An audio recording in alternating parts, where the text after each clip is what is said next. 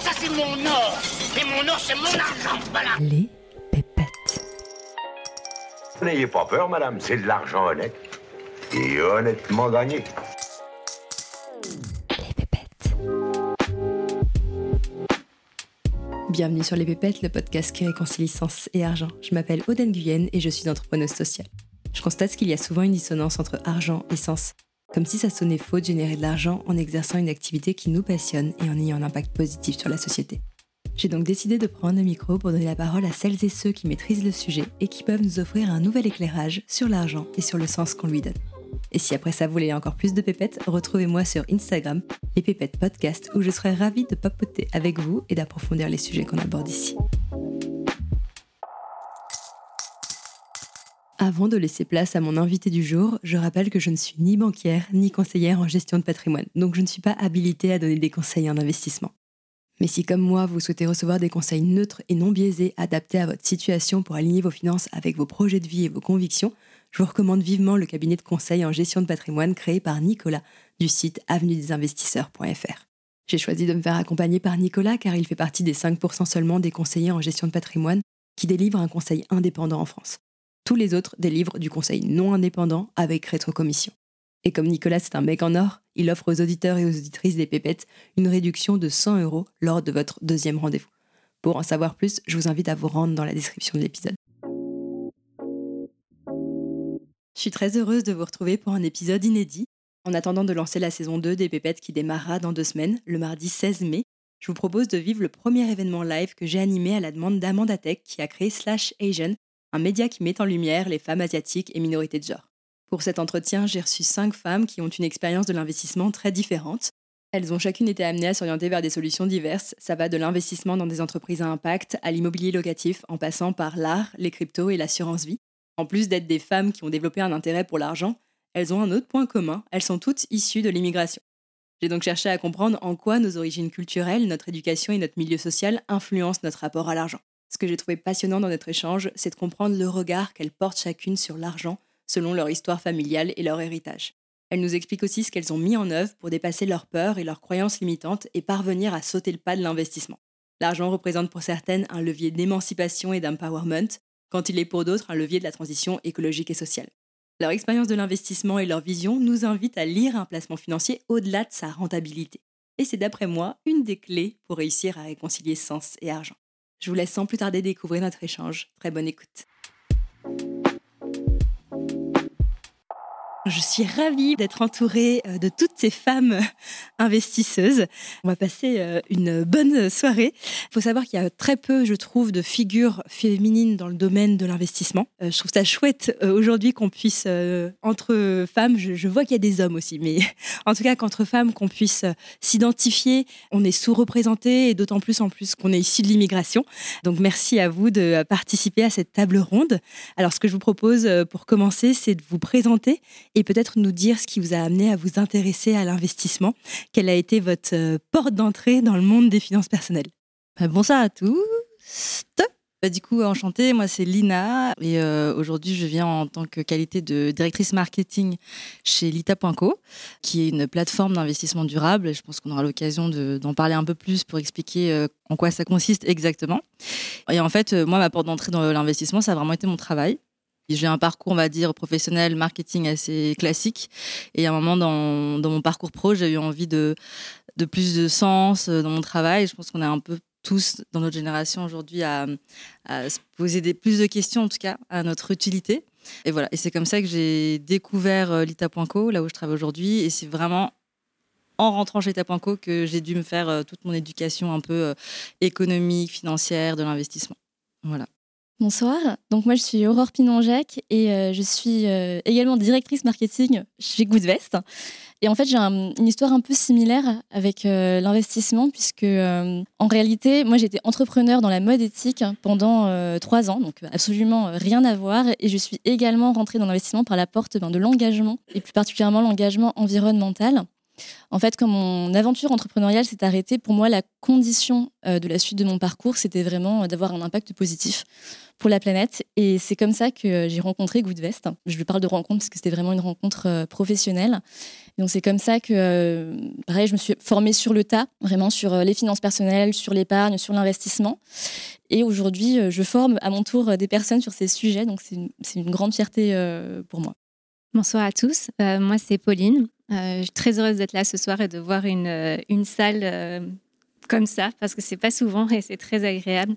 moi, j'ai commencé dans la finance parce que je suis une repentie du conseil en stratégie où je travaillais beaucoup pour des, gros acteurs institutionnels de la, finance. Et en fait, ensuite, j'ai beaucoup travaillé plutôt pour la partie startup, donc on appelle ça fintech. Et euh, je suis devenue investisseuse parce que je me suis rendu compte que ça me faisait peur. Bah, je travaillais euh, tout le temps sur ces sujets et je faisais rien et ça me faisait peur. Et en général, quand ça me fait peur, bah, je le fais parce que j'aime pas que ça me fasse peur. Euh, donc c'est comme ça que j'ai commencé à investir. Bonsoir à tous à toutes. Je suis Tine Cortez. Donc en fait, je suis coach en immobilier et l'auteur du livre Mère de famille et rentière avant 40 ans grâce à l'immobilier que vous pouvez trouver à la FNAC, ou euh, chez Cultura. En fait, moi, j'ai commencé à investir dans l'immobilier parce qu'en fait, euh, comme euh, j'étais acheteuse dans une PME et très rapidement, j'ai compris que comme j'ai pas de diplôme prestigieux d'une école de commerce, donc en France, comme on est très focus sur le diplôme, et j'avais du mal à rentrer dans une grosse boîte ou grimper les échelons. Donc, je me suis dit, bah, en fait, pourquoi ne pas investir dans, dans l'immobilier? Donc, j'ai eu mon premier job en 2008 et en 2009, j'ai déjà commencé mon premier euh, investissement immobilier. Bonjour à tous, donc je suis Dipti, ravie d'être là. Comme euh, tu l'as dit tout à l'heure, c'est un plaisir de voir une salle aussi remplie. On vous a regardé d'en haut, donc on a été très contents. Euh, ravis de, voilà, de, faire cette session. Donc moi, je suis présidente de l'association EMMA, c'est une association qui travaille sur la diversité dans la tech et à côté, euh, donc je travaille dans un, grand groupe qui s'appelle Google et euh, moi je suis donc euh, j'ai un parcours d'ingénieur, plus précisément développeuse. C'est un métier où il y a très très peu de femmes et très très peu de diversité notamment. Donc ravie de pouvoir représenter ça aujourd'hui. Je suis pas investisseuse, mais on va on va en discuter. Bientôt, voilà. Mais tu as les moyens de le faire. Voilà. C'est ça le principal. Merci pour vos présentations. On a euh, autour de cette table des profils euh, très variés, des personnes qui représentent des solutions euh, d'investissement très diverses, avec l'ITA, le crowdfunding, l'assurance vie, l'immobilier. Donc ça va rendre cet échange d'autant plus riche. Moi, une question que je me suis posée, c'est pour vous, qu'est-ce que ça vous a apporté de vous éduquer financièrement? Pourquoi c'est essentiel, selon vous, aujourd'hui, de reprendre en main ses finances, d'autant plus quand on est une femme ou même quand on est une personne issue de l'immigration? Pourquoi c'est important?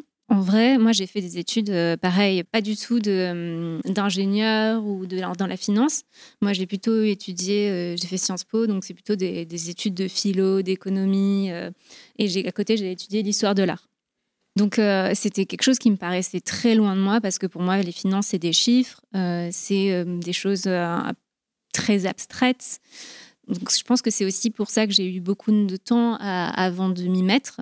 Et pourquoi je pense que c'est émancipateur pour y revenir à ta question. Euh, comme je vous disais, je suis passionnée de philosophie et c'est vrai que pour moi, l'argent, c'est notre le plus grand Dieu partagé partout dans le monde. En fait, c'est tout le monde, euh, enfin, c'est la croyance. Si on ne croit pas en l'argent, on ne peut pas échanger, il n'y a pas de transaction, il n'y a pas de système.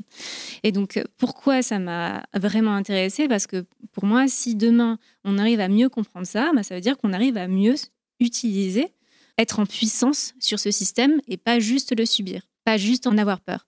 Donc c'est comme ça que je suis rentrée dans ce sujet-là. Merci Pauline. effectivement, la peur revient beaucoup chez toi. Euh, est-ce que juste tu peux rebondir là-dessus? Qu'est-ce que tu entends par euh, j'avais peur de l'investissement? Qu'est-ce qui te faisait peur là-dedans? Bah, Je pense que hum, déjà de, culture. Moi, j'ai été euh, élevée, donc mon papa, plutôt immigration. mes grands-parents, des deux côtés, c'était dans la restauration, ou malgré mes grands-parents du côté de ma mère, menuisier charpentier instit, donc c'était plutôt classe moyenne, même un peu moins. Donc l'argent, pour moi, c'est quelque chose qu'on n'avait pas beaucoup. Alors que quand on en avait, on le mettait de côté sur un livret A, on épargnait beaucoup. L'argent, c'était de l'épargne. Parce que. Et euh, plus, plutôt famille de gauche. Donc euh, en, gros, l'argent, c'était même mal d'en parler. C'était mal de dire qu'on voulait gagner de l'argent. Donc je pense qu'il y a eu tout ça à déconstruire d'un côté. Donc c'est une peur. Parce qu'on sent que c'est un tabou. On sent que c'est un peu le truc. C'est un peu mal à l'aise, je me, dandine en même temps, mais c'est qu'en fait, on ne sait pas trop comment en parler, ce que ça veut vraiment dire. Et puis après, on devient adulte, on a son premier salaire. Euh, on voit que c'est quand même un peu l'éléphant au milieu de la pièce parce que tout le monde en parle. Euh, et je pense qu'en plus, en, tant que femme, on en parle encore moins, alors que des hommes euh, peuvent parfois, pas tous, hein, mais ils en parlent parfois entre eux. Et, je crois que c'est plus par mon esprit un peu revanchard. J'aime pas quand je peux pas avoir une voix au chapitre, quand je, quand je peux pas, ouais, quand ça me fait peur et que je m'interdis quelque chose, quand je, quand je me censure. Et c'est comme ça que, pour moi, ça a pu avancer parce que je dis, mais pourquoi euh, tu as fait des études, euh, enfin, tu n'es pas plus débile qu'un autre, euh, pourquoi ou qu'une autre, pourquoi tu t'y intéresserais pas plus? Est-ce que les peurs que décrit là Pauline, c'est des peurs que vous avez également ressenties au début de votre parcours d'investisseuse? En fait, est-ce que j'ai eu peur? Certainement. je pense que tout le monde a des croyances par rapport à l'argent, mais je voulais rebondir par rapport à la question, c'est l'investissement immobilier ou l'argent. Pour moi, c'est juste un outil ou un tremplin pour avoir le choix. Aujourd'hui, 99% des gens n'ont pas le choix. Ils choisissent pas leur travail, leur lieu de travail, leur patron, leurs collègues, leur salaire. Euh, enfin, ils subissent euh, dans la vie. Et euh, quand tu as de l'argent et quand tu as des revenus, des loyers grâce à l'immobilier, ça te permet de choisir travailler à mi-temps, ne, pas travailler le mercredi, peut-être prendre ta retraite plus tôt ou changer de travail si tu en as marre. Voilà, donc pour moi, c'est très important d'avoir le choix. Et je pense qu'ici, euh, on mérite d'avoir le choix. alors, j'étais, euh, je rebondis juste que euh, tu as dit, alors super d'accord, très d'accord avec avoir le choix. Et c'est exactement ce que je suis allée chercher.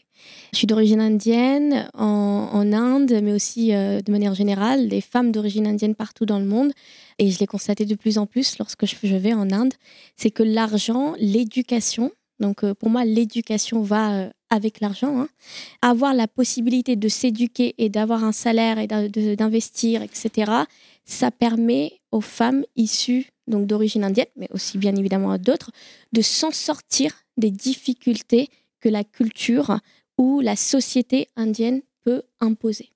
C'est la liberté en fait. Donc ce que, ce que moi j'ai découvert en essayant de, réussir dans la tech, euh, de travailler dans les différentes boîtes dans lesquelles j'ai travaillé, c'est que c'était un choix qui était très important pour pouvoir m'en sortir et avoir ma liberté.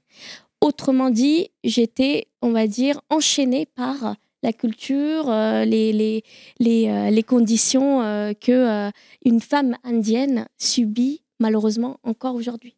Donc là, je peux faire mes propres choix je suis capable de les faire parce que je détiens ce pouvoir qui est l'argent. Il faut dire la vérité, l'argent a du pouvoir.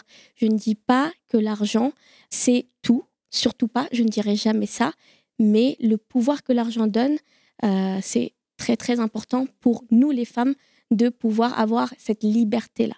C'est ce que tu décrivais aussi, Ting. Toi, enfin, malgré que tu aies pas eu euh, un diplôme prestigieux, c'est vraiment en te formant à l'investissement que tu as pu aussi euh, t'élever euh, financièrement, disons, en France. Et ce qui est intéressant avec ton parcours, donc, c'est que tu as quitté, il me semble, la Chine à l'âge de 19 ans. Tu es arrivé en France à l'âge de 24 ans. Quelles sont les différences culturelles que tu as pu noter entre la Chine et la France au niveau de la gestion de ses finances et de l'investissement? Les Chinois épargnent beaucoup pour euh, se protéger des coups durs ou par manque de sécurité sociale. Donc en fait, j'ai en fait j'ai quitté la Chine euh, à l'âge de 19 ans. Donc en fait, avec mon premier salaire, je commence à épargner et aussi investir dans la pierre parce qu'en fait en Chine, euh, les gens investissent beaucoup très jeunes dans la pierre. Du coup, euh, ça m'a aidé à euh, commencer, à investir dans mon premier studio. Enfin, c'était pas grand, mais c'était très important de commencer par un petit bien, un petit projet et de mener à bien ce, projet. Bah, Je peux peut-être euh, rebondir sur euh, ce que tu. Parce que du coup, acting, on partage les mêmes origines. Donc, moi, je suis d'origine chinoise, mais je suis née en Belgique. Donc, j'ai grandi euh, en, Europe et aujourd'hui, je vis en France. C'est vrai que ce que tu dis par rapport à la culture chinoise, en, tout cas, si on peut comparer euh, ou quels sont les héritages de notre culture par rapport à notre rapport à l'argent, moi, je pense qu'il y, a- la culture et c'est vrai que ben, en Chine, déjà, je pense qu'il y, y a moins de tabous autour de l'argent dans, je pense, la culture, il y a une histoire aussi de prospérité et euh, ça fait vraiment partie un peu des concepts de, de s'enrichir. Même si en fait, quand on dit ça en France, c'est un peu moche, quoi, s'enrichir. Et euh, c'est vrai qu'en Chine, le, concept même de s'enrichir, c'est pas quelque chose de négatif. C'est vu euh, comme quelque chose de prospère au sein de la culture. Après, voilà, on peut évidemment débattre de la notion ultra consumériste ou capitaliste derrière ça, mais, mais en tout cas, culturellement, il y a quelque chose d'assez décomplexé par rapport à ça. Et moi, personnellement, j'ai pas eu une, euh, une éducation financière. Genre, on m'a jamais assis sur une table en mode Lina, alors c'est comme ça que tu vas faire, je vais t'expliquer. Ça a été beaucoup de d'héritage de- de- d'informations euh, de, manière euh, in- informelle. Mais c'est vrai que ma mère m'a toujours mis cette pression d'épargne. Alors, je l'ai pas toujours écoutée. Hein, parce que j'ai pas épargné. voilà, c'est c'est assez récent ma, ma démarche maintenant de d'épargner, de, de mettre de côté et d'avoir une vision un peu plus euh, robuste de mes finances. Mais ça a toujours été euh, une pression que j'avais de me dire, OK, il faut que je fasse attention quand même à, mon, euh, à un espèce de patrimoine, ou aujourd'hui on pourrait même appeler ça un matrimoine. Voilà, mais je pense qu'au-delà de, de l'héritage culturel, pour aller un peu plus loin, a aussi, pour ma part en tout cas, c'est aussi, il y a aussi une dimension, je pense, de classe. Euh, moi, du fait d'avoir été élevée avec une mère euh, célibataire, euh, deux enfants, aussi indirectement, la- moi, je pense que la première, parce qu'Amanda aussi, tu nous posais des questions sur un peu c'était quoi notre héritage par rapport à l'argent. J'ai toujours eu cet héritage de ma mère qui me dit il faut que tu sois indépendante. C'est pas, c'était même pas une question de pouvoir ou de, mais plus d'indépendance et du coup lié à la liberté, quoi. De se dire ok, euh, en tant que femme, euh, ben tu peux avoir des coups durs, tu peux avoir un parcours de vie peut-être un peu comme le mien, un peu plus compliqué. Et donc euh, si tu veux te débrouiller, si tu veux être indépendante, ben tu vas devoir aussi t'émanciper financièrement et sois indépendante financièrement. Quoi. Donc voilà, je pense que c'est un peu à la croisée de l'héritage culturel, mais aussi euh, l'héritage un peu de, de la classe sociale aussi et du parcours euh, aussi personnel qu'on peut avoir. Ça me fait penser aussi à ce que tu me disais, Aurore, que toi, pour toi, c'était important aussi en tant que femme de te distancer un peu du rôle que a ta maman ou qui est très dépendante de ton papa, il me semble, euh, au niveau de la gestion des finances. Et toi, tu as envie de prendre le contre-pied de ça et vraiment d'avoir le pouvoir sur son argent. Est-ce que euh, voilà, est-ce que c'est ça? Et si, comme tu as en plus baigné plus dans une euh, culture vraiment franco-française, en quoi, selon toi, bah, ça a influencé aussi aujourd'hui ton rapport à l'argent? Effectivement, je vais rebondir sur ces euh, deux points parce que du coup, ça va contraster avec les histoires euh, qu'on vient d'entendre. Donc, juste pour mettre un peu de contexte, moi, je suis née au Vietnam, mais j'étais adoptée à l'âge de six mois par mes parents, euh, qui sont du coup bah, effectivement très franco-français. Euh, Ce sont deux euh, grands euh, blonds euh, aux yeux bleus. Donc j'ai baigné dans la culture française depuis, euh, depuis toujours. Et je trouve ça très juste en fait ce que vous disiez auparavant sur le fait que dans la culture française, le fait de s'enrichir, c'est considéré comme finalement un peu, un peu sale, sale c'est quelque chose sur lequel il faut être discret. Moi j'ai complètement grandi là-dedans. Euh, C'est-à-dire que euh, j'ai vu mes parents, euh, quand j'étais enfant, investir. Ils ont beaucoup investi dans l'immobilier. Je les ai vus quand j'avais 6-7 ans acheter des terrains, construire des maisons, les revendre, les mettre en location, etc. Mais on ne parlait jamais d'argent. Je pense que je n'ai jamais entendu les mots épargne, les mots investir, les mots investissement immobilier, les mots rentabilité. Je les voyais faire tout ça, mais pour moi, ça n'avait pas de sens particulier parce qu'on n'en parlait pas à la maison. Et évidemment, ça m'a influencé. Et la conséquence de ça, c'est que quand arrivé à l'âge adulte, j'étais en situation d'investir.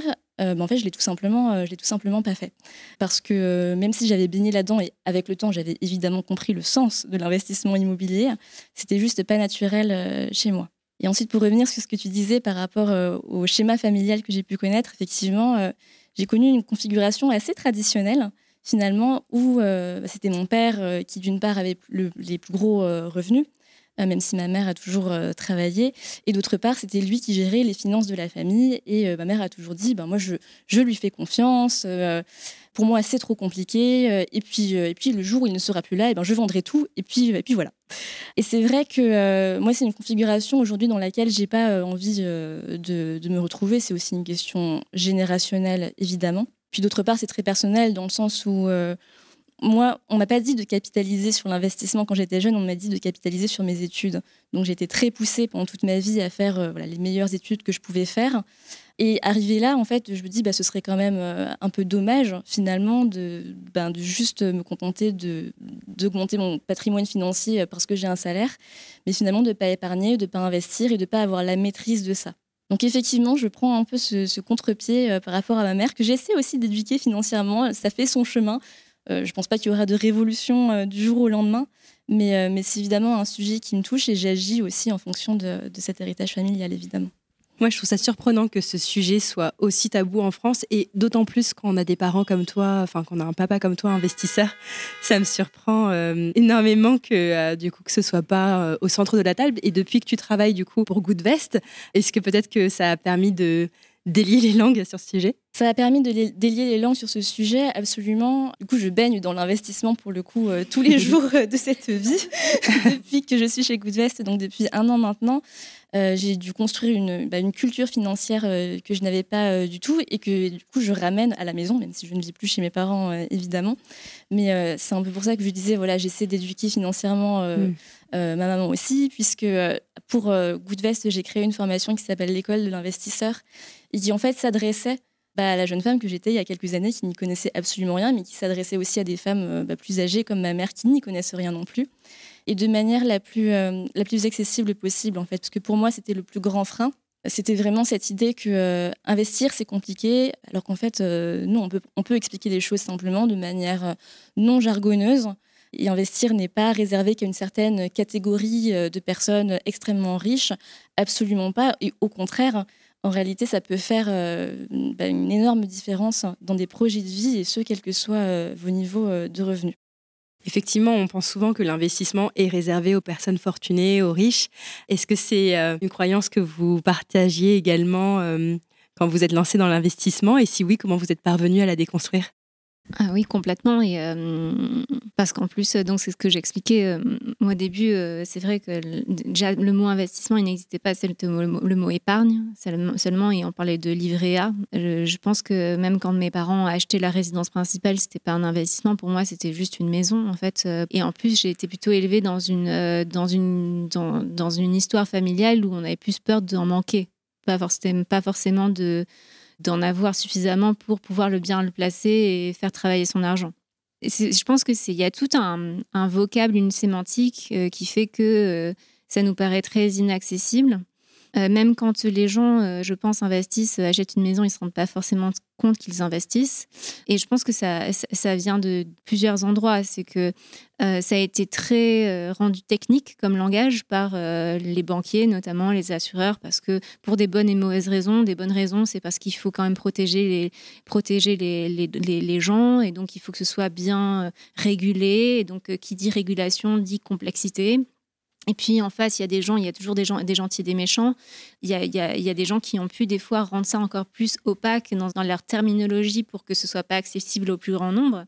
Donc euh, je pense que c'est, il faut pas avoir honte parce qu'en en fait, euh, ça résonne beaucoup ce que tu dis où toi, tu as toujours été, euh, voilà, moi aussi, j'ai toujours été la bonne élève, voilà. Et en fait, on se dit, mais je pense en particulier quand on est femme, mais en fait, je comprends pas et on se sent débile mais c'est pas notre faute. Euh, souvent, je, reprends euh, cette formule de Johan Lopez de Snowball, si euh, vous connaissez peut-être cette newsletter, mais il dit quand on, va se faire soigner chez le médecin, on ne nous demande pas d'avoir fait bac plus 10 et de savoir tout ce qu'il faut faire pour être bien soigné. On va chez le médecin, il nous demande comment on va, il nous demande où est-ce qu'on a mal, il nous demande plein de choses, et puis après, il nous donne les, les remèdes pour nous soigner. Et là, un peu en finance, on nous demanderait d'apprendre de faire les bacs plus 8 et tout les, le travail nécessaire pour savoir ce dont on a besoin. Euh, donc, euh, il faut arrêter de culpabiliser. il faut juste après dédramatiser parce que c'est pas si compliqué ça. Vraiment, c'est pas du tout compliqué. On peut commencer d'investir à partir de 10 euros désormais, même 10 euros, c'est ça. C'est très bien et c'est pas la fin du monde d'investir non plus. On va mm. pas perdre tout, tout le, maigre argent qu'on a pu accumuler ces dernières années euh, si on investit même, s'il faut faire ça de manière euh, très, très euh, raisonnée.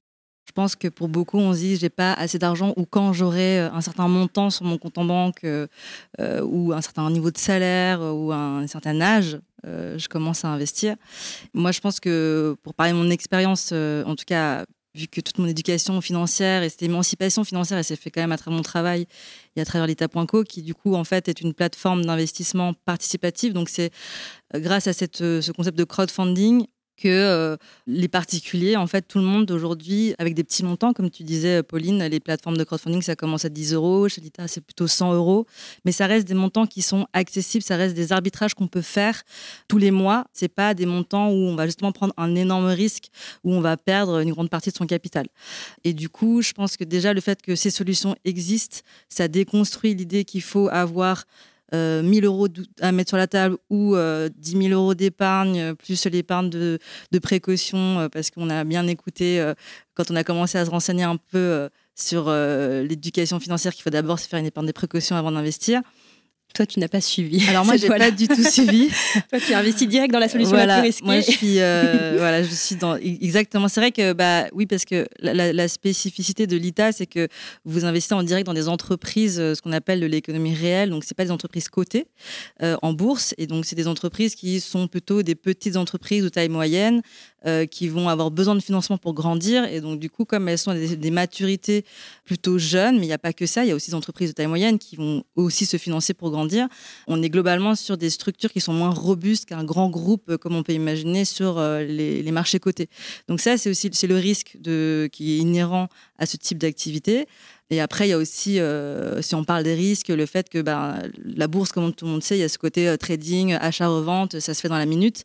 dans l'économie du coup du quotidien, bah, ça peut pas se passer comme ça parce que c'est pas si instantané. Et donc il y a aussi ce risque qu'on appelle le risque de blocage. Donc quand vous investissez dans une des entreprises, en tout cas euh, sur la plateforme euh, bah, comme l'ITA, ben, vous vous engagez en général en moyenne entre 3 euh, et 10 ans parfois. Sur, donc c'est vraiment de l'investissement moyen-long terme.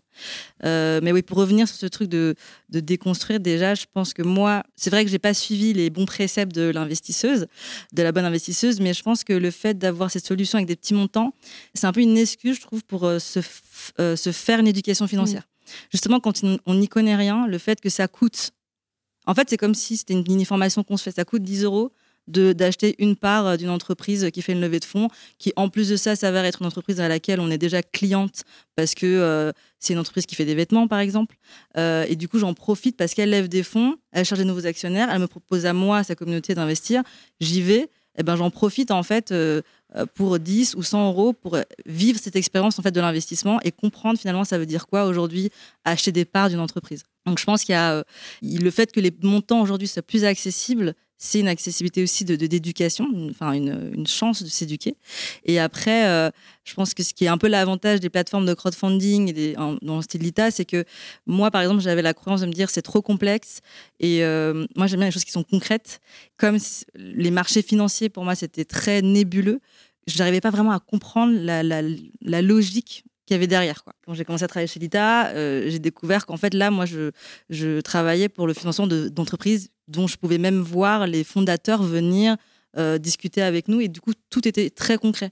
C'est une solution, euh, ça peut être des vêtements, comme ça peut être une solution innovante pour de l'agroécologie, ça peut être de l'immobilier pour des, des, populations, enfin des, des cibles un peu plus précarisées. Enfin voilà, c'est très concret. Et je pense que... Toi, par exemple, tu as investi dans quoi? Alors, euh, moi, j'avoue, j'ai beaucoup investi dans des entreprises euh, très orientées consommation responsable. Euh, donc, j'ai investi dans des entreprises comme Murphy, qui sont plus dans la réparation, l'économie circulaire des, des, appareils électroménagers.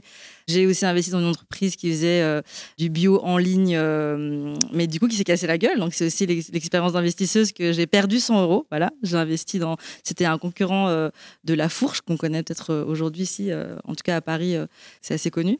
Voilà, mais je pense que le fait aussi de dire qu'il existe différentes typologies d'investissement, il y en a qui sont plus concrètes que d'autres, et ça peut aussi être un premier accès, parce que c'est sûr que l'investissement sur l'ITA, ça ne peut pas représenter l'ensemble de vos placements, parce que ça reste un placement risqué. Euh, mais euh, du fait de l'accessibilité, du, du, côté concret, ça peut être une porte d'entrée en tout cas, qui peut être vécue comme quelque chose de plus accessible pour s'y mettre. Voilà. Pour finir avec toi, Lina, je, me demandais, comme euh, tu disais que tu n'avais pas encore constitué cette fameuse épargne de précaution. En général, on recommande 3 à 6 mois de, de, de, revenus de côté en fait, pour faire face aux imprévus comment tu gères le risque lié euh, à tes investissements dans l'ITA Ben, en fait, globalement, mes investissements l'État, ça représente pas beaucoup. Euh, au total, j'ai dû investir 2000 euros. Euh, donc, par rapport à mon patrimoine, mon matrimoine qui est pas non plus énorme. hein, euh, D'un million. et- C'est sûr que c'est une goutte voilà. je suis pas encore ce rôle modèle-là, peut-être dans quelques années, j'espère. Mais Donc, concrètement, c'est une partie de ton salaire que tu mets chaque mois. Alors, du vois? coup, bah, contrairement peut-être euh, à l'investissement sur Goosebest en assurance vie, où là, ça va être plutôt des provisions euh, mensuelles, euh, là, sur l'ITAS, c'est quand on veut, en fait. C'est-à-dire que c'est c'est plutôt une question de momentum, parce qu'il y a une entreprise qui va proposer un produit financier ou qui est sur une activité ou qu'on connaît, qui va lever des fonds, et à ce moment-là, il faut y aller parce que euh, dans trois mois, ce sera fini. Quoi. Donc, c'est vrai que sur l'ITA, moi, j'y vais un peu plus au coup de cœur, sachant que c'est des investissements plutôt risqués. Je me permets aussi d'aller au coup de cœur parce que je, sais aussi que c'est des montants qui sont que moi je restreins par rapport à, ma, capacité globale euh, d'in- d'investissement. Ce genre d'investissement risqué, comme tu le dis, c'est compliqué que ça dépasse euh, 10% de, son, de l'ensemble des, des investissements qu'on peut faire. C'est pas forcément là où on doit faire un all-in. Ou alors on sait qu'on est. En fait, ce genre d'investissement, c'est vous vous dites, c'est quelque chose, vous êtes OK de le perdre. Si vous êtes OK de le perdre, vous pouvez. Mais si non, bah, faut, faut pas. Oui, c'est ce que tu me disais quand on avait préparé cet entretien, que toi, tu fais un arbitrage entre est-ce que je fais un resto ce soir, est-ce que je me fais livrer, ou est-ce que euh, je mets ce même ticket euh, dans Murphy ou dans 1083, enfin en tout cas dans une entreprise euh, pour laquelle tu as un coup oui, c'est ça. C'est très ponctuel. Et bah, tu as très bien fait de le rappeler. nous aussi, on dit c'est pas plus. de- En fait, l'échelle, c'est 10% de, son ép- de l'épargne qu'on est prêt à placer. Mm. Euh, et du coup, il y a 90 autres pourcents qui sont sur des, des placements qui sont un peu plus robustes, euh, avec plus de liquidité ou euh, voilà, moins de risque de perte.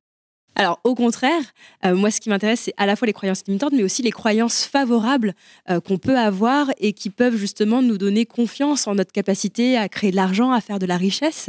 Je pense à Pauline parce que, par exemple, toi, tu es entrepreneuse, tu as vendu ta boîte, et je me dis que ce genre, par exemple, de, de réalisation, d'accomplissement, Ah, ça donne des sous.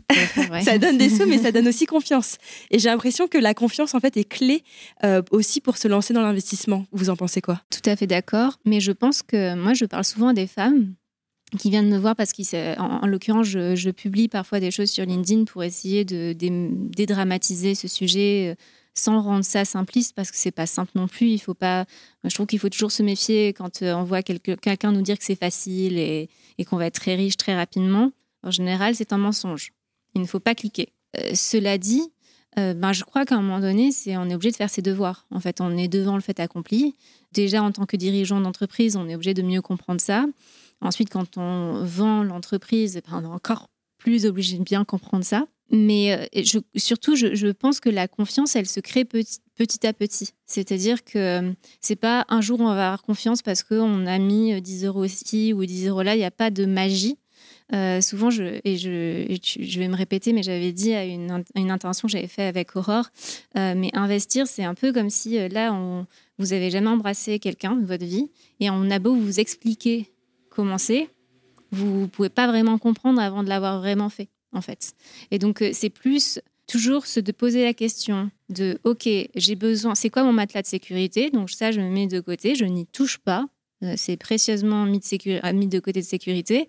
Par contre, je, je- je lis des choses. Il y a des choses qui vont me parler plus que d'autres parce qu'il y a de l'assurance vie, il y a du PEA, il y a, de, il y a du crowdfunding, il y a de l'art, il y a plein de choses dans lesquelles on peut investir, quelque chose qui nous parle. Et ensuite, on dit, bah voilà, ça, c'est 100 euros, c'est 200 euros, c'est 1000 euros, ou alors on est très riche, c'est plus d'argent. Je suis OK de, de le perdre parce que je sais que potentiellement, ma mise, elle va, elle va, ce que je vais mettre, je peux remporter beaucoup plus en prenant ce risque. Bah, c'est là que c'est comme ça qu'il faut se lancer. Mais je pense qu'il faut pas, il faut sauter de l'idée, en tout cas pour, c'est très personnel comme conviction, mais qu'il y a un avant et un après. C'est pas euh, ah bah c'est bon maintenant j'ai confiance, je sais tout. euh, euh, et il faut pas se laisser avoir par des fois des personnes qui paraissent extrêmement confiantes, comme si elles avaient une espèce de de, science infuse sur le sujet parce que c'est pas vrai qu'elles savent. C'est très difficile d'être vraiment expert de tous ces sujets. Ça me fait penser également à, à toi, Aurore, parce que tu m'as dit que toi, tu as mis en place une stratégie d'investissement tu as fait approuver par tes euh, collègues Goodvest, mais il me semble que tu n'as pas encore sauté le pas. Qu'est-ce qui t'empêche aujourd'hui d'y aller et, et- et de mettre euh, tes billes sur la table? Alors, en, en réalité, j'ai- j'ai sauté le pas, Ah. euh, mais de manière extrêmement progressive. Et effectivement, après avoir euh, fait appliquer euh, le tampon de validation euh, voilà, de certains de mes collègues qui m'ont bien aidé, de certaines personnes de mon entourage, en fait, ce dont on avait déjà un petit peu discuté, c'est que ce que j'ai réalisé, c'est que j'avais une approche très très sécuritaire hein, vis-à-vis de l'argent. C'est une des raisons pour lesquelles, quand j'ai été en situation d'investir, j'ai mis du temps à m'y mettre et je n'ai toujours pas fini de mettre en application ma stratégie d'investissement. En fait, c'est très lié au contexte. Hein. Euh, c'est-à-dire que moi, j'ai été entrepreneuse pendant trois ans. Pendant tout ce temps-là, c'était compliqué euh, de se projeter euh, dans, l'avenir. Donc, au-delà d'un matelas de sécurité, je me disais bah, peut-être que j'aurais besoin de plus. En fait, il y avait cette peur, hein, cette peur de manquer qui jouait. Et encore aujourd'hui, même si je ne suis plus entrepreneuse, mon mari est entrepreneur sur un secteur qui est relativement risqué. Donc, ça aussi, ça joue énormément. Au-delà de la confiance, je pense que chaque situation est différente et c'est vrai que, euh, par exemple, chez Goodvest, nous, on a beaucoup, je sais que notre équipe de conseillers a beaucoup cette approche-là, euh, qui est une approche où en fait on fait du cas par cas, parce que toutes les situations sont différentes, euh, parce qu'on veut aussi que les épargnants, les investisseurs se sentent bien par rapport à ce qu'ils font. Il ne faut pas qu'ils investissent et que le lendemain ils se disent mince, qu'est-ce que j'ai fait C'est vraiment à l'encontre de tout ce qu'on veut et, je sais, et parfois j'entends des, rendez-vous clients, j'entends mes collègues qui disent bah, si vous vous trouvez dans cette situation ou si vous n'êtes pas sûr, n'y allez pas. Alors, c'est euh, un comportement qui va à l'encontre euh, presque de, bah, de leur métier, puisque leur métier, c'est euh, de vendre. Mais tout ça pour dire qu'il y a aussi des questions de situation, de contexte, de situation personnelle et d'approche. Et il faut faire sa stratégie d'investissement, mais de manière à être à l'aise, en fait. Il y a un moment donné, il faut se lancer. Il faut se mettre voilà, un petit coup de pied aux fesses en se disant bah, Tu as, assez réfléchi, tu sais, tu sais où tu vas. Mais en, toutes circonstances, il faut être à l'aise avec soi et avec sa stratégie pour pas se retrouver dans un mois, dans six mois, dans un an, et se dire mince, euh, mm. mais qu'est-ce que j'ai fait? Oui, il faut pouvoir dormir sur ses deux oreilles et, Exactement. pas se réveiller en pleine nuit en vérifiant le cours des actions ou des. Tout à fait. Justement, donc une bonne façon de dépasser ces peurs liées à l'investissement, vous l'avez dit un peu en filigrane, c'est de comprendre dans quoi on investit et du coup de donner du sens à cette démarche. C'est un peu aussi ce que tu disais, Pauline, toi tu investis uniquement dans euh, des choses qui te parlent, alors comment toi tu choisis tes investissements? Déjà, je pense que ça vient aussi de, la pratique. Mais euh, moi, c'est vrai qu'au début, euh, quand est-ce qu'on m'a parlé d'investissement, c'était je, sortais de mes études et euh, il y a un banquier qui m'avait euh, qui avait fait le bottin, euh, qui avait vu que j'avais fait cette école-là, donc ils avaient une stratégie comme ça. Je me suis retrouvée dans ce, banquier.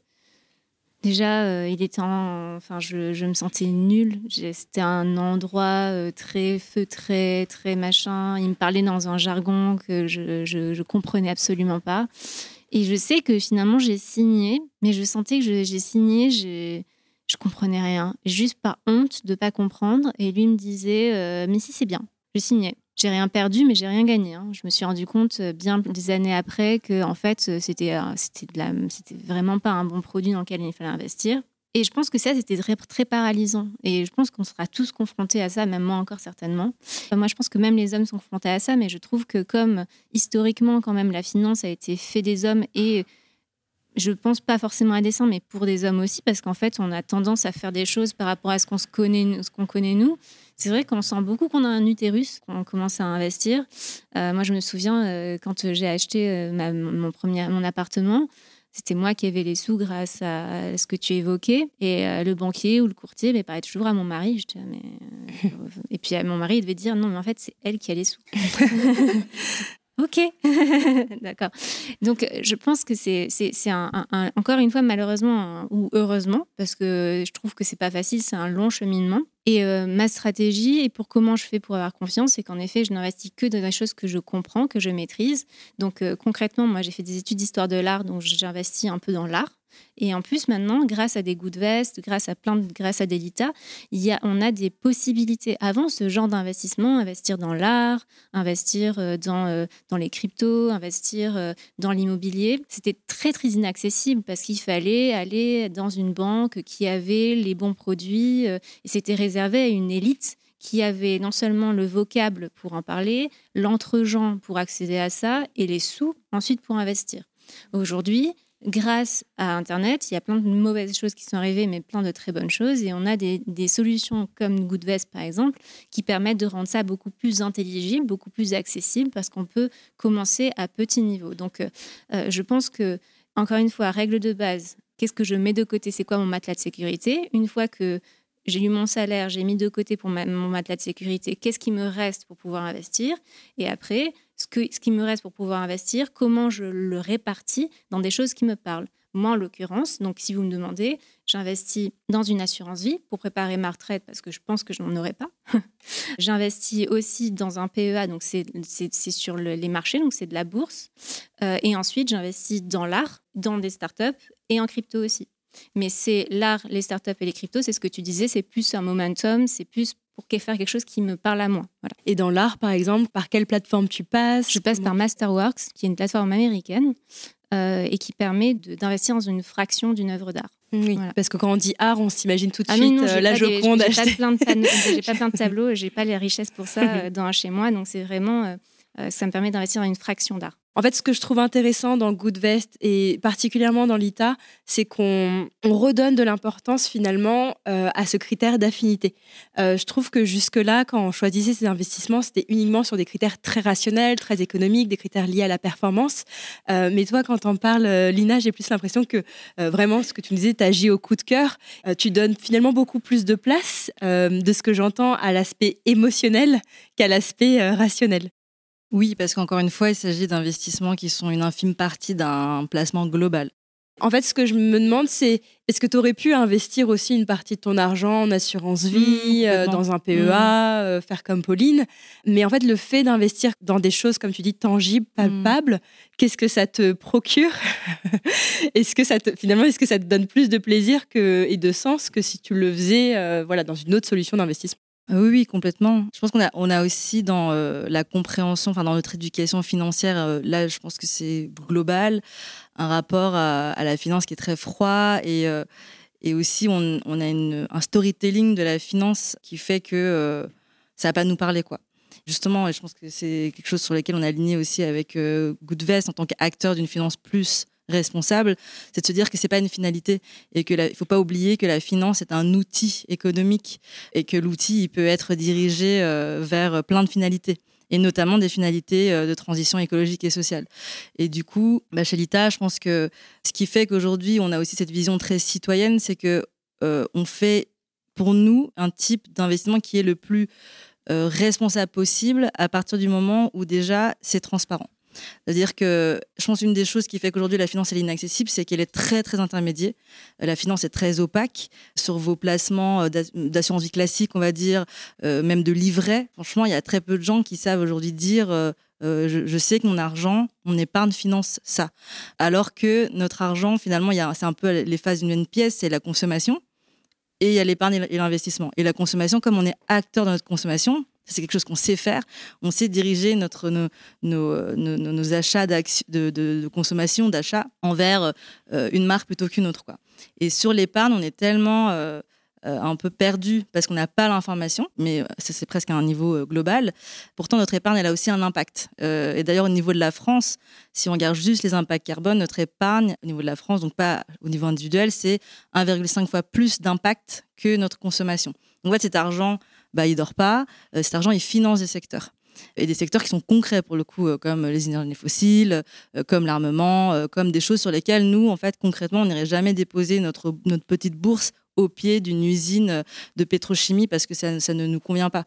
Donc en fait, avec l'ITA, ce qu'on essaie de faire, c'est justement c'est de se dire, OK, si on doit faire de l'investissement vraiment responsable, vraiment durable, eh ben, il faut déjà casser le premier, euh, la première chose qui fait que ça ne l'est pas, c'est l'opacité. Donc c'est-à-dire que là, ça, ça les risque parce que c'est des, des, entreprises jeunes, des startups, et qu'il n'y a pas de garantie, contrairement à des, à des, à des, places, à des livrets, euh, et que c'est bloqué. Mais au moins, sur cette partie d'investissement-là, euh, un euro qu'on met dans l'entreprise. Déjà, en fait, c'est nous qui choisissons que un euro ira à cette entreprise-là et pas euh, la banque qui va décider à notre place. Et donc, c'est aussi une manière de reprendre le pouvoir en fait sur son épargne et de se dire qu'on a un moyen d'action sur cet argent qui nous appartient finalement parce que bah, on l'a gagné euh, sur notre front et qui, est placé là et du coup c'est vraiment de se dire que on, a, on a la capacité de, l'orienter en fait sur des secteurs qui nous parlent plus. Oui, on flèche notre argent vers des entreprises euh, qui euh, ont du sens, qui sont alignées avec nos valeurs, nos convictions. Et c'est vrai qu'on ne se rend pas compte à quel point, si jamais on a des valeurs écologiques, que les efforts qu'on fait au quotidien sont éclipsés Mm. par justement euh, la façon dont notre épargne travaille. Et donc d'où l'intérêt, comme tu dis, de reprendre en main cette épargne et Mm. vraiment de rediriger cette épargne pour que ça finance des choses dans lesquelles on croit et, et pas donner ce pouvoir-là à la banque. Oui, c'est ça. Et, euh, et peut-être juste pour revenir à ce que tu disais au début, c'est de se dire euh, comment aussi on peut voir un placement financier au-delà de sa rentabilité. La rentabilité, c'est important, surtout quand on a une démarche active d'investissement. Et sur l'État, on a, des, on, a, des placements qui sont quasiment de la philanthropie euh, parce que euh, le taux d'intérêt ou par exemple tout, ce qui va être immobilier euh, euh, pour les personnes euh, précaires, d'immobilier d'insertion pour les personnes euh, dans, dans, des grandes précarités, on est plutôt sur un soutien en fait d'une forme d'économie qui va permettre ça que vraiment de se dire je vais euh, me faire beaucoup d'argent en investissant là. Et en fait, on a différents niveaux, on va dire, d'entreprises qui vont plus ou moins conjuguer des impacts très forts, très sociaux ou très environnementaux, avec des entreprises qui vont être plus dans l'innovation et qui sont sur des modèles plus économiques, qui vont pouvoir se revendre et participer un peu plus à cette économie de marché et donc du coup créer de la rentabilité. Euh, mais du coup, c'est, je pense, dans, la, dans l'aspect durable des placements, c'est aussi se dire que euh, c'est possible de lire un placement financier au-delà de sa rentabilité. Mm. Je pense qu'il faut, nous aussi, en, en, plus en tant que femmes, ne pas avoir peur d'aller vers des choses rentables, des, des, parce que, euh, comme tu disais un peu, euh, on a ce côté très sécuritaire et qui a été un peu construit aussi en partie. Je sais pas, aujourd'hui on n'est peut-être pas là pour discuter de quelle partie, mais en tout cas, cette construction quand même de faire les choses bien, d'être des bonnes élèves, euh, d'être dans le soin et tout. Et donc, du coup, euh, on va, on va pas oser aller vers ça. Mais je pense qu'il faut en même temps oser aller vers la rentabilité. Et aujourd'hui, on est en 2023, euh, on vit ce qu'on vit au niveau euh, écologique et social. Eh ben, c'est possible aussi de mettre, de contextualiser ce, ces, ces, investissements dans quelque chose de, de plus large en fait, mmh. avec une autre lecture que juste la rentabilité. Goodvest, c'est aussi euh, bah, la seule assurance vie, il me semble, en France qui respecte euh, les accords de Paris. Et c'est ce qui euh, vous permet aussi de vous différencier des autres euh, assurances vie classiques. Exactement. En fait, nous, on rejoint vraiment cette vision cette idée que quand on fait un placement, ben on finance, même si c'est de manière moins directe par du crowdfunding, mais une économie qui est réelle, des entreprises qui sont réelles, qui ont des activités qui sont tout ce qui est de plus tangible. Et en fait, aujourd'hui, la différence de Goodvest, enfin, une des grandes différences de Goodvest, c'est qu'on ne finance pas les énergies fossiles. C'est-à-dire qu'on va effectuer un tri euh, drastique parmi mmh. tous les fonds d'investissement. Et à partir du moment où un fonds euh, voilà, finance du pétrole, du charbon ou du gaz, euh, on ne pourra pas travailler avec euh, celui-là, même si euh, voilà, il peut être très bien du point de vue des performances, de la rentabilité, etc. On ne prendra pas. Donc à partir de là, évidemment, il y a beaucoup de fonds d'investissement avec lesquels on ne peut pas travailler. Hein. en fait, la très grande majorité. Ça enlève 90% des fonds. Et là, je parle uniquement de l'exclusion du fossile, oui. mais on exclut aussi le tabac, l'armement, tout ce qui est divertissement pour adultes. Toutes les entreprises du vice. Voilà, toutes les entreprises du vice, exactement, le diable. Et au contraire, on va vouloir favoriser des fonds en grande majorité thématiques euh, qui vont financer des entreprises qui ont une démarche de transition écologique. Alors, ça ne veut pas dire que c'est des, des, entreprises qui sont, euh, qui sont parfaites, euh, mais c'est des entreprises qui ont des objectifs de décarbonation qui sont ambitieux et qui aujourd'hui se donnent les moyens, en fait, de réaliser ces ambitions. Et moi, j'ai été séduite par ce projet. Euh, et je, réponds à ta, question d'il y a quelques minutes, euh, Aude, sur le sens des investissements, et je vais avoir une approche un peu plus personnelle. En fait, pour moi, c'est une question de cohérence. Euh, C'est-à-dire que, euh, en tant que consommatrice, quand j'achète des œufs, parce que je ne suis pas végétalienne, j'essaie de prendre du bio, quelque chose de, local, quelque chose qui fait sens pour moi, en fait. Quand je choisis mon métier, je disais tout à l'heure, je vais dans la mesure du possible, choisir un métier qui fait sens et qui est en accord avec mes valeurs. Et en fait, il n'y a pas de raison que mes investissements soient différents. Bien au contraire, hein, puisqu'on vient de parler de l'impact de l'investissement qui est euh, colossal, même à l'échelle euh, individuelle. Donc, euh, moi, je suis très heureuse d'avoir commencé à m'intéresser à l'investissement à une époque où il y a des solutions qui existent, en fait. Des solutions euh, qui sont concrètes, qui sont plus transparentes aussi. Et euh, voilà, pour donner euh, d'autres exemples, parce que euh, j'investis pas que chez Goodvest, il y a aussi le crowdfunding bah, chez Lita, évidemment. C'est aussi possible d'investir en immobilier durable. Enfin, il y a plein de solutions qui existent aujourd'hui, ça se développe de plus en plus. Et c'est vraiment une bonne opportunité aujourd'hui si, voilà, si vous avez cette sensibilité, si vous avez cet engagement environnemental et envie de contribuer d'une manière finalement qui est presque moins contraignante que d'arrêter de manger de la viande ou que d'arrêter de prendre l'avion. Euh, L'investissement responsable, c'est vraiment une super alternative. Il y a plein de choses qui existent aujourd'hui, donc il ne faut vraiment pas hésiter à se renseigner dessus. Effectivement, alors moi j'avais un ami investisseur qui m'avait dit mais moi, je suis persuadée que quand on investit avec le cœur, avec des convictions, finalement, le retour sur investissement est beaucoup plus important. Donc, il y a un retour euh, monétaire, mais il y a d'autres formes de retour, et comme on disait, le plaisir, etc., ou le sens que ça nous donne. Mais je trouve même, par exemple, si on prend l'exemple, euh, comme tu citais, euh, les cryptos, si on prend l'exemple du Bitcoin, je trouve que si on investit dans le Bitcoin parce qu'on a peur de manquer le coche, parce qu'on on voit tous ses amis faire pareil, et du coup, on a un peu ce FOMO, ce fear of mixing out. Et donc, euh, on va être euh, beaucoup plus euh, sensible finalement à nos émotions. À partir du moment où le crypto va, le bitcoin va commencer à se, casser la gueule et du coup on va avoir tendance à prendre de mauvaises décisions à retirer ses billes au moment où le bitcoin est au plus bas et donc à acter cette perte.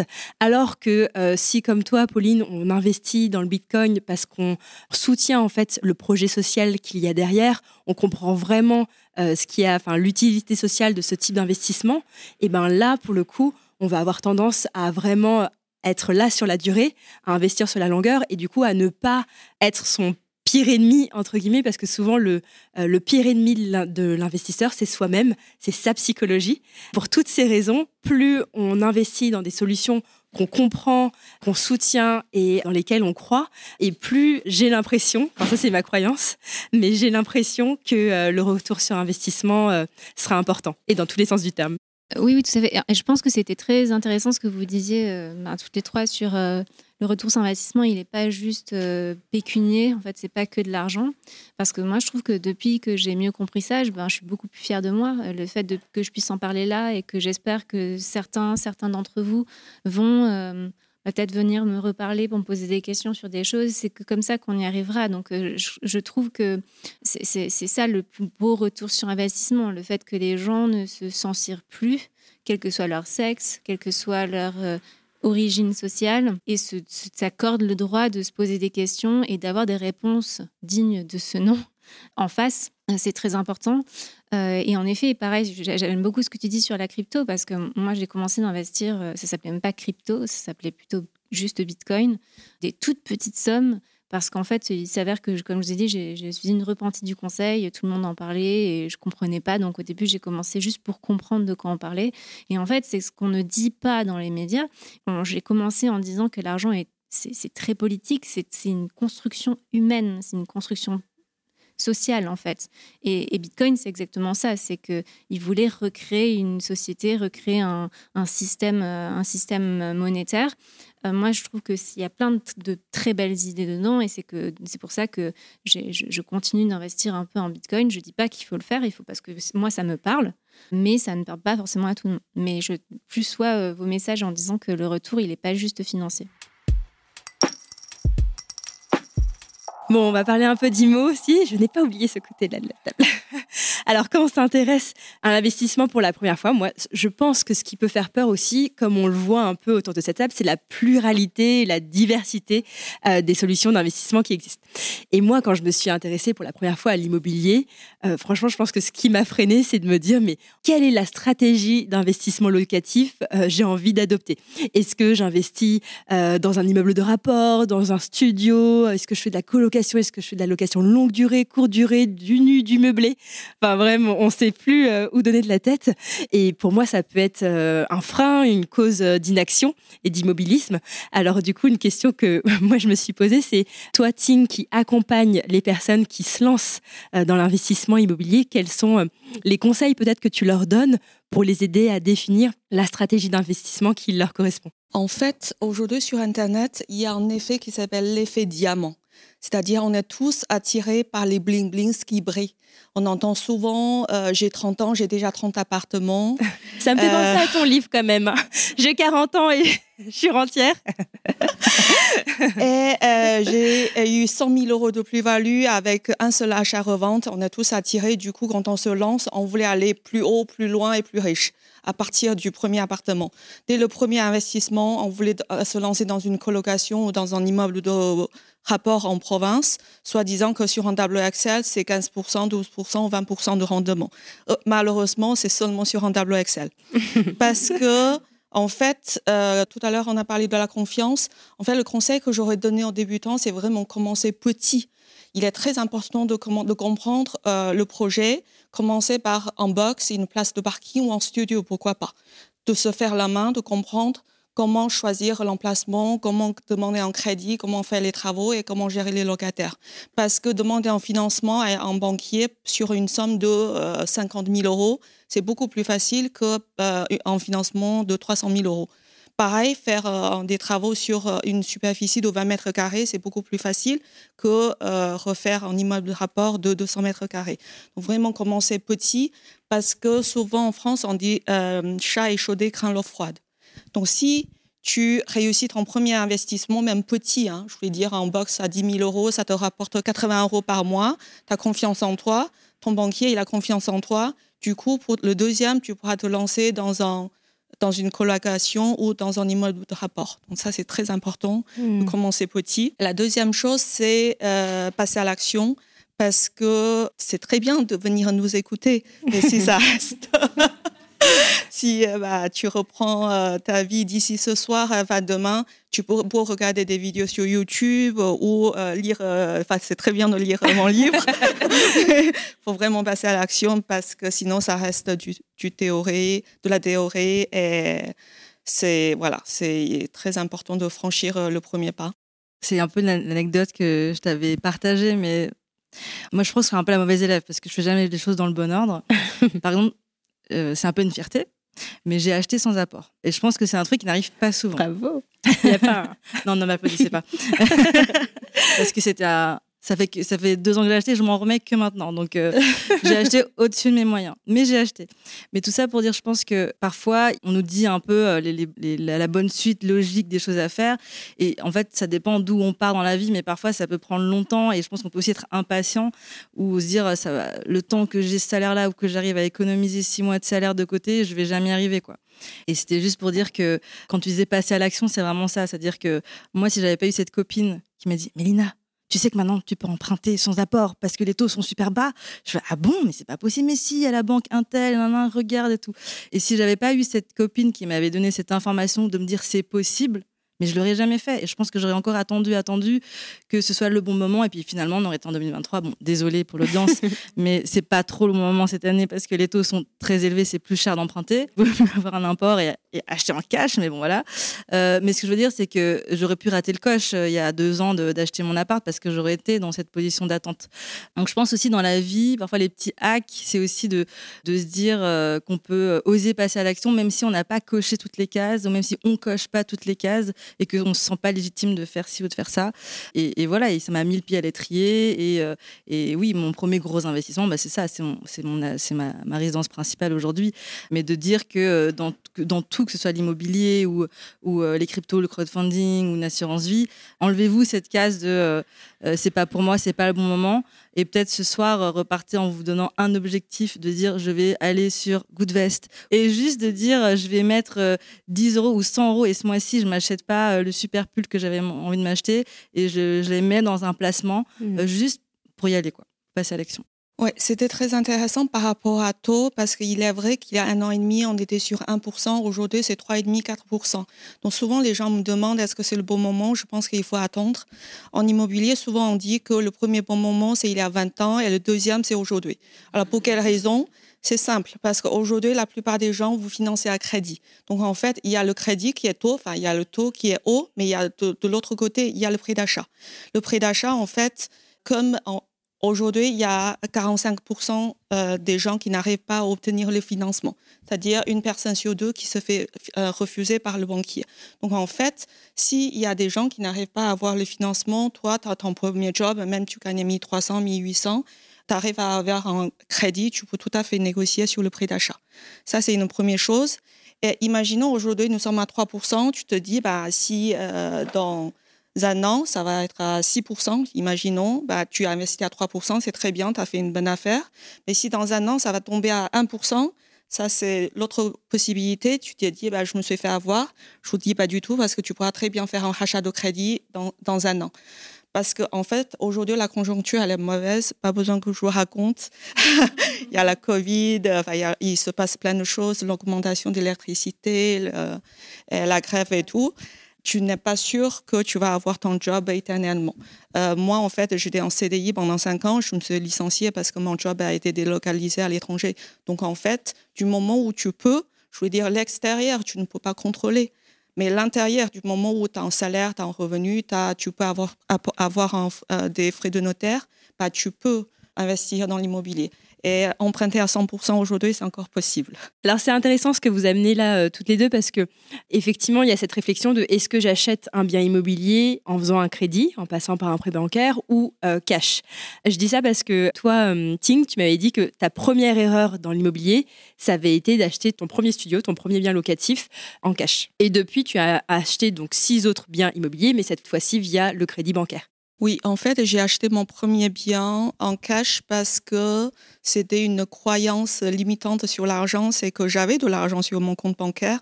Pourquoi je paie des intérêts complémentaires, enfin supplémentaires à mon banquier? À l'époque, c'était 3 ou 4% euh, en fait, la réponse est simple. Si c'était à refaire, j'aurais prendre un crédit volontiers parce que, imaginons qu'aujourd'hui, tu as 50 000 euros sur ton compte bancaire.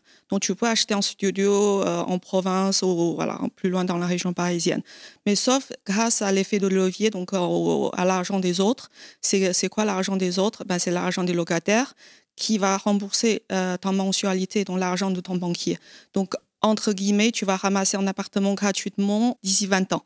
Donc, c'est une bonne affaire. Donc, en fait, si tu as 50 000 euros sur ton compte bancaire, grâce à l'effet de levier, ben, tu peux emprunter sur 200, 300, 400 000. Alors, aujourd'hui, si tu investis, par exemple, dans l'or, ça te rapporte, imaginons que tu as, 10, 10 000 euros sur ton compte bancaire, donc tu hésites entre l'immobilier, l'or et l'assurance vie, qui est très bien. Mais en fait, si tu as 10%, tu auras 11 000. Ah, au début, tu as 10 000 et euh, si ça se passe bien, tu auras 11 000. Sauf l'immobilier, tu peux investir dans un bien à 100 000, 200 000 euros. Donc ça, c'est beaucoup plus puissant. Euh. Mais c'est ça qu'on ne prend pas suffisamment en compte. Euh, c'est-à-dire que là, dans ton cas, quand j'ai 10 000 euros, je l'investis en assurance vie, je, n'investis que 10 000 euros. Donc ma surface financière reste limitée à 10 000 euros. Que dans l'investissement, grâce, c'est pour ça qu'on parle d'effet de levier, grâce à l'effet de levier bancaire, ces 10 000 se transforment en 100 000, 200 000, 300 000 euros donc on augmente cette surface financière et donc notre retour sur capital forcément va être beaucoup plus élevé parce qu'on se retrouve non pas à faire travailler 10 000 euros chez Goodvest, mais à faire travailler les 300 000 euros que euh, notre banquier nous a gentiment prêtés. Ouais, souvent aujourd'hui les gens ils ont une fausse croyance et ils sont focus sur le taux. Aujourd'hui le taux il est à 4%, donc c'est horrible. Sauf si ton investissement il te rapporte 6%, 8%, 12%, tu t'en fiches si ça coûte 4%, d'autant plus que l'immobilier, c'est toujours sur une durée, sur le long terme, 20 ans, 30 ans. Et euh, en France, euh, d'une manière générale, l'immobilier augmente de 200% ou 300% sur 20 ans. C'est-à-dire ça double la valeur ou ça triple la valeur. D'un côté, ça te rapporte 6%, de l'autre côté, ça triple la valeur. Donc, alors, je te lançais sur ce sujet, euh, Ting, parce que euh, quand tu m'as dit ça, ensuite, j'ai euh, pu échanger avec Dipti, qui, elle, m'a dit Non, mais moi, ma stratégie, c'est de mettre de côté un maximum de mon salaire chaque mois pour pouvoir, à horizon deux ou trois ans, acheter mon bien immobilier cash. Donc, je dis Ah, bah, ça va être intéressant de confronter votre point de vue. Donc, Dipti, dis-nous pourquoi, toi, tu as fait le choix, justement, d'acheter ton bien immobilier cash. Alors, j'ai petite euh, rectification. On, va, on, va, y venir dans les, dans les propos d'autres. Mais euh, donc, moi, j'ai euh, pareil hein, une, une vision de l'argent très sécuritaire de par la culture et, ma famille. Donc, je, tu peux pas tout remettre sur tes origines. Alors, je, vais, je vais y venir. C'est un peu facile. Non, mais j'économise beaucoup. Voilà, je suis quelqu'un qui économise beaucoup. Et le choix de carrière de la tech et aussi Google, ça fait pour deux raisons. Donc, euh, d'un côté, j'ai mon salaire, donc euh, ce qu'on a tous lorsqu'on travaille, et d'un autre côté, l'avantage de travailler dans une boîte comme Google, c'est d'avoir des actions de la boîte. Et euh, Google est une boîte, comme on sait, côté en bourse, donc les actions varient, mais l'avantage pour moi, c'était de se dire, bah, plus je travaille bien, parce que c'est la stratégie chez Google, plus on bosse bien, plus on atteint nos objectifs, au-dessus, bah, plus les actions montent. Donc je me suis dit, bah voilà ma stratégie. Hein. Donc euh, ma stratégie est la suivante, c'est que je ne vais pas toucher à mon salaire. Et aujourd'hui, c'est pas le bon moment de revendre des actions, même pour, euh, pour Google, parce qu'on est, euh, on est en rouge là, pour les raisons, voilà, pour les raisons qu'on connaît. Et donc, ce que je dis à Aude, c'est clairement pas le moment pour le Covid, les, les licenciements, les grandes boîtes ont licencié. Donc, au moment où, et en plus, alors on a, euh, tu, l'as euh, abordé tout à l'heure, en plus, je ne gère pas moi-même mes actions. Donc, je fais gérer par euh, Morgan Stanley, donc, qui est le, le, broker aux États-Unis. Et donc, qui est là pour faire mon travail. Donc, celui pour lequel je n'ai pas forcément les connaissances en tant qu'ingénieur. C'est au moment où Morgan Stanley me dit Dis petit, c'est le bon moment, vas-y, vends-les, parce que l'action Google se passe bien. Donc, à ce moment-là, je vais avoir la possibilité de vendre une partie de mes actions. Donc, je payerai ma maison directement avec mes actions, je ne toucherai pas mon salaire. C'était ça la stratégie. Et ma- mon salaire, je l'utilise. pas tout. Enfin, pas, pas- pas tout, j'épargne. Enfin, j'épargne. J'économise, voilà. Et je l'investis pas. Donc, euh, donc j'investis mes actions. C'est pas mal. T'as bien négocié ton contrat. Bah, c'est surtout, euh, je dirais pas que j'ai bien négocié mon contrat, je dirais que euh, les dix dernières années, euh, j'ai énormément struggle voilà, pour arriver jusqu'à là. Donc, euh, c'est- cette négo, euh, ça s'est pas fait. euh, je suis sortie d'études et j'ai eu, ça. C'est euh, sous forme des dix dernières entreprises dans lesquelles j'ai pu travailler et l'évolution que moi-même, je me suis imposée d'avoir pour être dans cette situation-là. Donc, vos conseils, madame Est-ce qu'elle a raison de garder ses actions Google et de les vendre du coup dans 2-3 ans pour acheter derrière son, son bien immobilier cash Sachant, alors je précise que chose que tu n'as pas dit là, mais sachant que ce sera aussi un peu un investissement locatif, parce qu'il y a une partie de cette résidence que tu vas louer. Voilà. Donc, euh, je me dis, là, c'est bien anticipé. hein. Je me dis, je vais prendre une grande maison. Voilà. Euh, je suis tout le temps en déplacement. Euh, euh, je suis pas mariée, j'ai pas d'enfant, donc tout va bien pour le moment. Voilà. du coup, je, je- voilà, la vie est belle. Je me dis, euh, voilà, je prends 4-5 chambres, donc c'est l'idée. Euh, je peux en louer une partie, voire même avoir, euh, alors ça, ça, je pense que tu la connais, des maisons qui sont collées, hein, des deux maisons en, en une, et du coup, euh, louer une partie et garder, euh, garder une pour moi. Est-ce que tu crois que tu es aussi riche que ton banquier? Est-ce que tu as plus de sous que ton... Imaginons que tu as 300 000 euros, c'est juste voilà, un exemple. Est-ce que tu crois que ton banquier il a plus d'argent que toi? Lui, en tant que banquier, ou la banque, La ou banque, la, la, la banque, la banque. la banque. On peut pas avoir plus d'argent qu'à- que, Voilà. que la banque. En fait, il n'y a pas de stratégie euh, meilleure. À mon sens, aujourd'hui, imaginons que tu as 300 000 euros sur ton compte bancaire. En fait, tu achètes une maison, tu le divises en deux, tu loues une partie, c'est très bien. Mais grâce à l'effet levier, tu peux emprunter à 600 000, 900 000, 1 million d'euros. C'est ça l'intérêt, tu vois, pour assurer ta retraite ou transmettre tes enfants. Alors, du coup, venons à la retraite. Nous avons une retraite euh, qui est très importante chez Google. Qu'est-ce qu'on fait? Tu vois, en fait, ça, c'est, en fait, je répondrai plus tard. Est-ce qu'on investit dans l'immobilier ou pas? Ça dépend de ton pourquoi. Toi, tu as fait des études supérieures, tu es super belle. Euh, tu as, un salaire confortable, donc peut-être toi, tu n'as pas besoin. Tu n'as pas besoin d'investir dans l'immobilier pour assurer ta retraite. Euh, donc, euh, amuse-toi, en fait.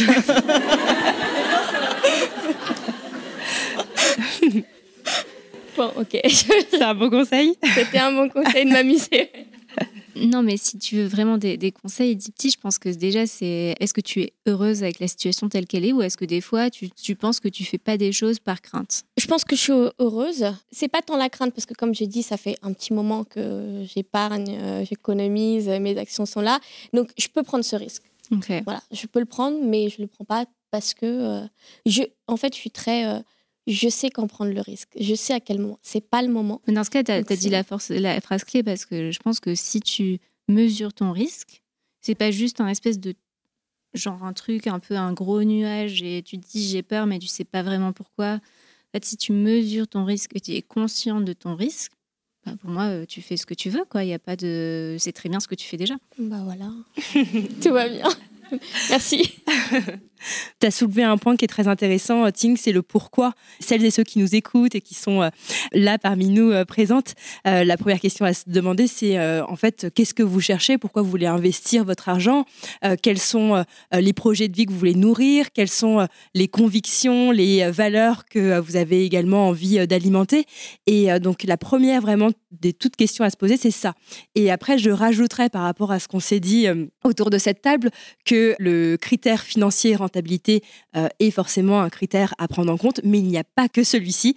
Euh, il y a également le critère euh, d'affinité, le côté coup de cœur, le côté émotionnel dont on a abordé et qui n'est pas à négliger. Et je pense qu'on n'en parle pas assez dans l'investissement. Pour conclure, ce que je vous propose, peut-être, c'est s'il y en a encore parmi vous là qui hésitent encore à sauter le pas de l'investissement, est-ce que vous auriez un conseil à partager, un dernier mot à donner pour celles et ceux euh, qui seraient encore sur la réserve C'est qu'aujourd'hui, si tu as déjà, par exemple, euh, tu as déjà fait une simulation sur Internet, tu sais, à la retraite, tu vas toucher, euh, je sais pas, 1000 euros ou 500 euros à la retraite. On ne parle pas de 500 euros d'aujourd'hui, on parle de 500 euros mm. ici, vous êtes super jeune, hein, dans 30 ans. Donc ça équivaut à 250 aujourd'hui. Tu sais que tu ne peux pas vivre avec 250 euros à la retraite. Donc là, tu as le pourquoi. Ou par exemple, tu es très attaché à, la famille, tu vas avoir des enfants et tu aimerais travailler à 80%, ou prendre ton mercredi et actuellement tu bosses à 3 heures euh, de chez toi aller-retour. Donc en fait, tu sais que euh, tu aimerais euh, avoir du revenu passif ou assurer la retraite. Donc là, ça vaut vraiment le coup de commencer maintenant. donc c'est plus tu attends, plus tu vas payer cher les intérêts, moins tu peux emprunter, tu vas payer cher l'assurance. Donc avoir euh, ton pourquoi, c'est très important. Si tu n'as pas ton pourquoi, bah, c'est très bien de regarder Netflix le soir ou aller au parc le week-end, enfin, c'est très bien. Mais voilà, c'est très important de prendre 10 minutes et dire pourquoi je fais ça. Bah, moi, moi, le conseil, c'est un peu, euh, je, dirais, d'être sûr de ce, que, euh, de ce que vous voulez faire. Et puis euh, surtout, euh, je pense que prendre la décision au bon moment et au moment où on se sent le plus à l'aise. Je dirais surtout attendre. Moi, je prendrais mon exemple, donc d'attendre et euh, dès qu'on se sent prêt, de prendre la décision. Parce que malheureusement, les regrets, vivre avec, c'est pas facile. je pense que c'est essayer de pas prendre la notion, parce que souvent on dit investir, c'est risqué. Et donc moi, je sais que c'est souvent quelque chose mentalement comme on m'a toujours dit ça quand j'étais plus jeune, investir c'est risqué, donc je mets de côté parce que je veux pas faire des bêtises avec mon argent, parce que c'est, je mets longtemps à travailler, euh, c'est, douloureux, comme tu dis, tu struggles pour arriver où tu en es. Et donc, et, je pense que c'est essayer de questionner cette notion parce que le, des fois, ne rien faire, c'est plus risqué que faire quelque chose. Parler de l'inflation, il y a plein de. Donc, c'est pas prendre ça comme quelque chose euh, qui vient du ciel et qui est une vérité assénée. Investir, c'est risqué. C'est parce que c'est tout est question de contexte. C'est risqué par rapport à sa situation personnelle. C'est risqué par rapport à un contexte macroéconomique. Et donc, c'est essayer de se forcer à mesurer quel est son risque. Si on veut, ça c'est très théorique, si on veut quelque chose de plus actionnable, si vous vous dites, je veux investir dans quelque chose d'un peu risqué, donc typiquement de l'investissement direct dans une entreprise, dans de la crypto-monnaie, dans de l'art, des choses qui sont plus risquées. risquées. Pourquoi on dit que c'est risqué? Parce que souvent, c'est ça fluctue plus. Dites-vous que si vous investissez, c'est quelque chose que, que vous investissez et vous regardez plus, c'est pour du très long terme, et surtout que vous investissez quelque chose que vous pouvez perdre. Moi, mon conseil pour vous lancer dans l'investissement, c'est vraiment d'y aller en fait petit à petit. Si c'est vraiment quelque chose qui vous rend euh, appréhensive, on n'est pas obligé d'investir toute sa fortune ou toute son épargne d'un seul coup. Loin de là. En réalité, euh, il vaut mieux investir euh, une petite somme chaque mois. Et tu parlais, Dipti, du bon moment en parlant du fait qu'il fallait investir au bon moment pour soi, au moment où on se sent à l'aise avec ça. si, on prend, si on parle du bon moment, par exemple, sur les marchés financiers, euh, ça n'a pas vraiment de sens aujourd'hui de se demander est-ce que c'est le bon moment d'investir en bourse? Parce qu'en fait, personne n'a de boule de cristal et personne pourra vous dire avec certitude oui, c'est le bon moment. Si une personne qui vous dit ça, elle vous ment. Peut-être peut-être pas intentionnellement, mais la vérité, c'est qu'elle ne sait pas euh, beaucoup plus euh, que vous. On peut avoir des intuitions, c'est vrai. Elles peuvent se révéler bonnes, c'est vrai aussi. Mais dans les faits, personne ne pourra vous dire là, c'est le bon moment, investis toute ton épargne dans la bourse. Ça, ça n'existe pas. Donc, une bonne alternative pour commencer, je dirais, c'est vraiment voilà, de commencer avec des, petites sommes. Vous faites petit à petit, mois par mois. vous mettez en place euh, des virements automatiques. Moi, c'est ce que je fais à titre personnel et comme ça, en fait, ça vous, ça vous dégage de l'espace euh, mental. Vous n'y pensez plus. Puis ensuite, euh, une fois que c'est fait, ben, n'allez pas regarder la performance de votre investissement tous les quatre matins. Ça ne sert strictement à rien. si, si, vous avez une maison, est-ce que vous allez regarder sa valeur sur le marché immobilier tous les jours? Pas du tout. Et c'est la même chose pour tous les investissements. Pour compléter tout ce que vous avez dit, je pense que dans l'idée d'y aller euh, step by step, euh, euh, ce qui peut aussi aider, c'est de se dire de ne pas avoir besoin de tout comprendre. Moi, je sais que je suis quelqu'un un peu, j'ai un peu la perfectionnite et je suis quelqu'un d'assez, j'aime bien avoir une connaissance exhaustive de tout avant de me lancer, mais c'est pas toujours, je pense, bien de le faire, surtout quand on a des appréhensions et qu'on n'ose pas se lancer. Et dans le monde de l'investissement, je pense que là, ce soir, vous pouvez choisir un type de placement. Euh, si par exemple je prends sur l'ITA, on a plusieurs types de produits financiers et euh, donnez-vous le challenge de devenir l'expert de ce produit financier-là. Donc par exemple sur l'ITA, il y a euh, des actions, des obligations. Ces deux produits qui fonctionnent pas de la même manière, ben on va se dire ok, je vais investir en actions et je vais essayer de comprendre ça veut dire quoi investir en actions et bachoter un peu comme vous avez dû bachoter à l'école euh, euh, un sujet et, en vrai vous verrez que euh, bah, déjà c'est pas compliqué c'est très facile d'accès. Il faut pas avoir fait des, études d'ingénieur ou comme quoi tu vois des petites toi tu as, des études quand même très techniques et malgré tout l'investissement ça c'est pas quelque chose d'évident. Parce que ça montre qu'en fait il n'y a pas besoin de technicité nécessairement euh, d'avoir euh, un doctorat en maths pour comprendre l'investissement. Au contraire, c'est vraiment accessible à tout le monde. Euh, c'est juste, il faut se lancer dedans. C'est un peu comme les impôts. On est en plein dedans d'ailleurs. Il faut juste sortir de cette phobie. Et ce qui peut aider, c'est d'y aller petit bout. Quoi. Et donc, petit bout, c'est un placement. Par l'assurance vie, ok, je vais essayer de comprendre c'est quoi l'assurance vie.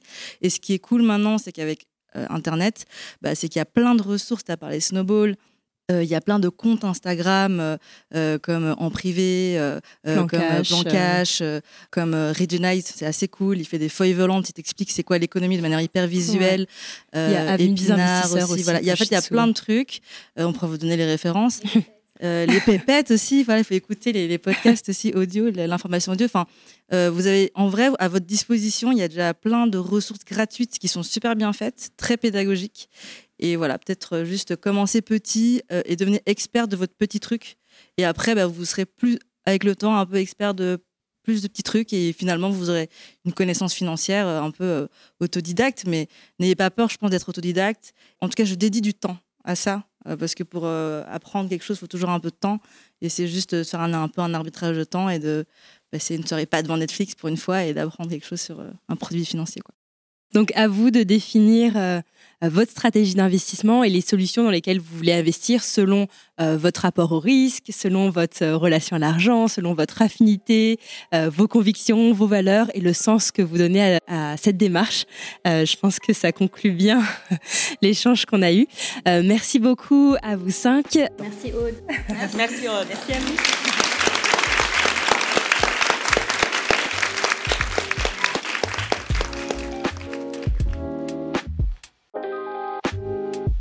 Un grand merci à vous qui êtes arrivés jusqu'ici et merci à Slash Asian, Lita.co, Goodvest, l'association Emma, Oser Investir et chez Mona d'avoir donné vie à cet événement.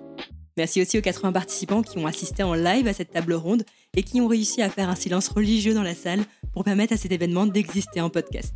Ça a été pour moi un grand défi technique que j'ai relevé grâce à l'aide d'Amanda Tech et Alice Kriev qui est l'ingénieur son qui m'accompagne dans cette aventure podcastique J'espère que notre conversation vous a donné envie de vous intéresser et de vous former davantage à ce sujet pour des raisons qui dépassent la seule envie de faire de l'argent. Je serais curieuse aussi de savoir si leurs témoignages ont fait écho à vos propres histoires, à vos peurs et à vos croyances en lien avec l'argent. Vous pouvez venir me voir et m'en parler sur Instagram, les Pépettes Podcast. On se retrouve mardi dans deux semaines pour le lancement de la saison 2. Et pour ouvrir le bal, je vous promets une invitée qui incarne parfaitement cette volonté de réconcilier sens et argent et qui nous révélera comment on peut s'enrichir sans vendre son âme au diable. Donc soyez au rendez-vous, j'ai hâte de vous retrouver. Et d'ici là, je vous souhaite de remettre du sens dans vos finances.